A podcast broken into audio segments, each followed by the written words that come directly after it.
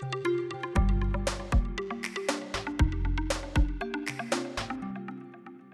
Bienvenido a La Voz de Consultor Salud. Mi nombre es Susana María Rico, soy periodista y hoy haremos un resumen sobre la situación de la EPS Sanitas en el ojo del huracán. El pasado 30 de octubre, el gestor farmacéutico Cruz Verde anunció la suspensión de la entrega de los medicamentos e insumos que no hacen parte del plan de beneficios en salud o no PBS a la EPS Sanitas. La decisión se fundamenta en la deuda de aproximadamente 400 mil millones de pesos que la entidad no ha logrado solventar y sobre la que tampoco existe ningún tipo de acuerdo. A raíz de la situación, Cruz Verde había asumido de su bolsillo la carga financiera total que representan los medicamentos y los insumos no PBS, pero ante la imposibilidad para asumir los costos de los productos, ya se presentan bloqueos en el abastecimiento y por ende de la dispensación de todo lo que no hace parte del PBS, pañales, medicamentos vitales no disponibles, cremas dermatológicas, suplementos nutricionales y otros. La noticia aparentemente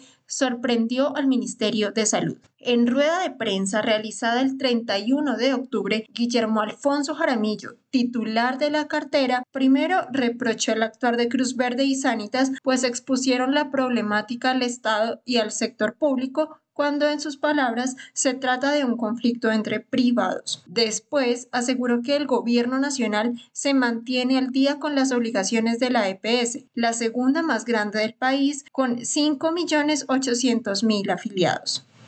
¿Cuánto ha recibido hoy al día? Estamos al día en presupuestos máximos en la UPC con Sanitas. Sanitas se le ha pagado 7 8 billones. Ya se le pagó todo octubre de presupuestos máximos y de, y de la UPC. Ahí está la cifra. 5.7 billones del contributivo. 1.6 billones del régimen subsidiado. Ella tiene más contributivo. Y 0,5 billones, exactamente 492 mil millones de pesos de presupuestos máximos. Se le ha pagado todo lo de presupuestos máximos. Estamos totalmente al día con los señores de Sanitas. Esa misma tarde, el doctor Juan Pablo Rueda, presidente de Sanitas CPS, explicó lo ocurrido con Cruz Verde, pasando la pelota de la deuda al Ministerio de Salud. El valor del no reconocimiento de esos servicios, o sea, los servicios que se prestaron a los usuarios y que no han sido reconocidos formalmente por el gobierno, asciende a alrededor de 1,1 billones de pesos en la historia. Con eso me refiero del 2008 hasta nuestro momento. De esos 1,1 billones, parte de esos 1,1 billones son los 400 mil millones de pesos que menciona nuestro gestor farmacéutico Cruz Verde, eh, que son recursos que no hemos reconocido a ellos. Acá es importante decir también que esos 400 mil millones de pesos son servicios que se han prestado en los últimos tres años, tal vez un poco más de tres años.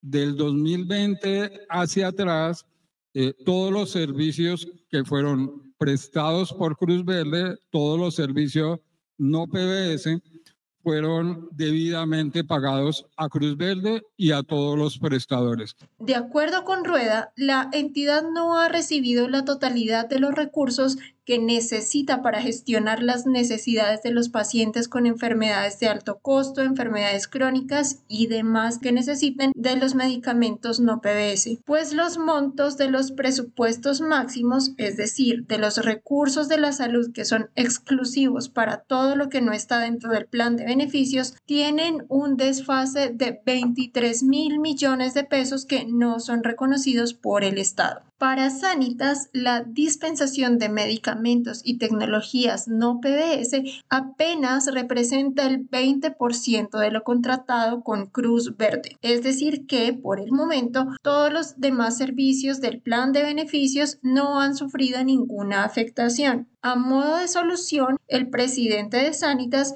sugirió implementar el pago directo a los gestores farmacéuticos y sin intermediarios como se plantea en la reforma a la salud en trámite. Los más afectados por la medida son los pacientes. En medio del rifirrafe, asociaciones de pacientes han expresado su preocupación por las implicaciones que la medida, que regiría desde el 15 de noviembre, tendría sobre su condición de salud y, por supuesto, sobre el sistema. Desde la Federación Colombiana de Enfermedades Raras FECODER y nuestras 48 organizaciones de pacientes federadas, expresamos nuestra preocupación por la situación de Cruz Verde y la EPS Sanitas.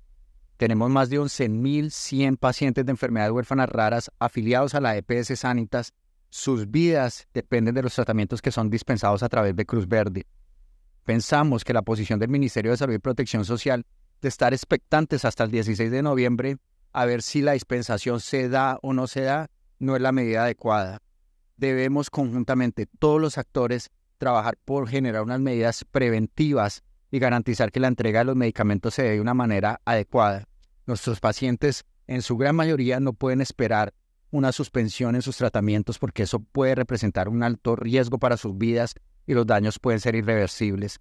Ante la gravedad de la situación, la procuradora Margarita Cabello sostuvo una reunión con representantes de Cruz Verde y la EPS para que esto no se haga efectivo y, por el contrario, se lleguen a soluciones que eviten la suspensión de la entrega de todo lo no PBS. Para ello, se convocará a una mesa técnica con el Ministerio de Salud y representantes de Sanitas para aclarar las cifras, los compromisos financieros, las diferencias entre lo que se considera deuda y las fechas de los giros de los recursos. La convocatoria a la mesa técnica entre los implicados también está respaldada por la Defensoría del Pueblo. Como defensor del pueblo, convoco a una mesa de concertación y a un espacio imparcial de diálogo entre Cruz Roja, Sanitas y operadores de salud en dificultades y autoridades gubernamentales. No podemos permitir que el derecho fundamental a la salud de 102 mil afiliados a la EPS Sanitas de un total de 6 millones se vea afectado por la suspensión en el suministro de medicamentos no incluidos en el plan obligatorio. Insto a la EPS Sanitas a no permitir que se ahonde aún más la crisis de la salud y a garantizar ese derecho fundamental. El llamado surge por la decisión adoptada por Cruz Verde de no continuar con el suministro de medicamentos ni otros productos que no están en el plan de beneficios en salud. Es urgente que el Gobierno Nacional dé garantía de pago y le genere tranquilidad a los prestadores y proveedores de salud. Reanudar el suministro de medicamentos e insumos es prioritario. También llamo la atención a los ministerios de Hacienda y Salud y Protección Social para que adopten las medidas necesarias y permitan la entrega y flujo de los recursos requeridos por las distintas aseguradoras para cumplir con el cubrimiento de los medicamentos e insumos que son entregados, en especial los que no están financiados con la unidad de pago por capitación, como es el caso que se está presentando.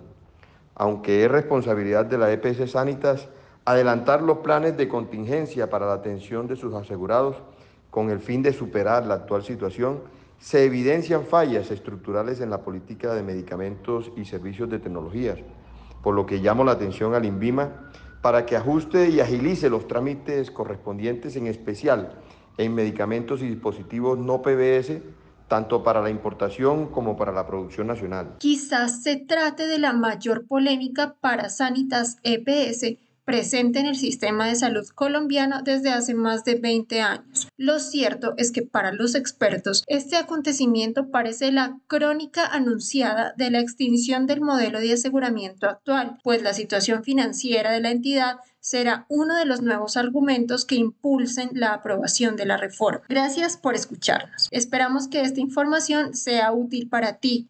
Esto fue La Voz de Consultor Salud y nos encontramos en un próximo episodio.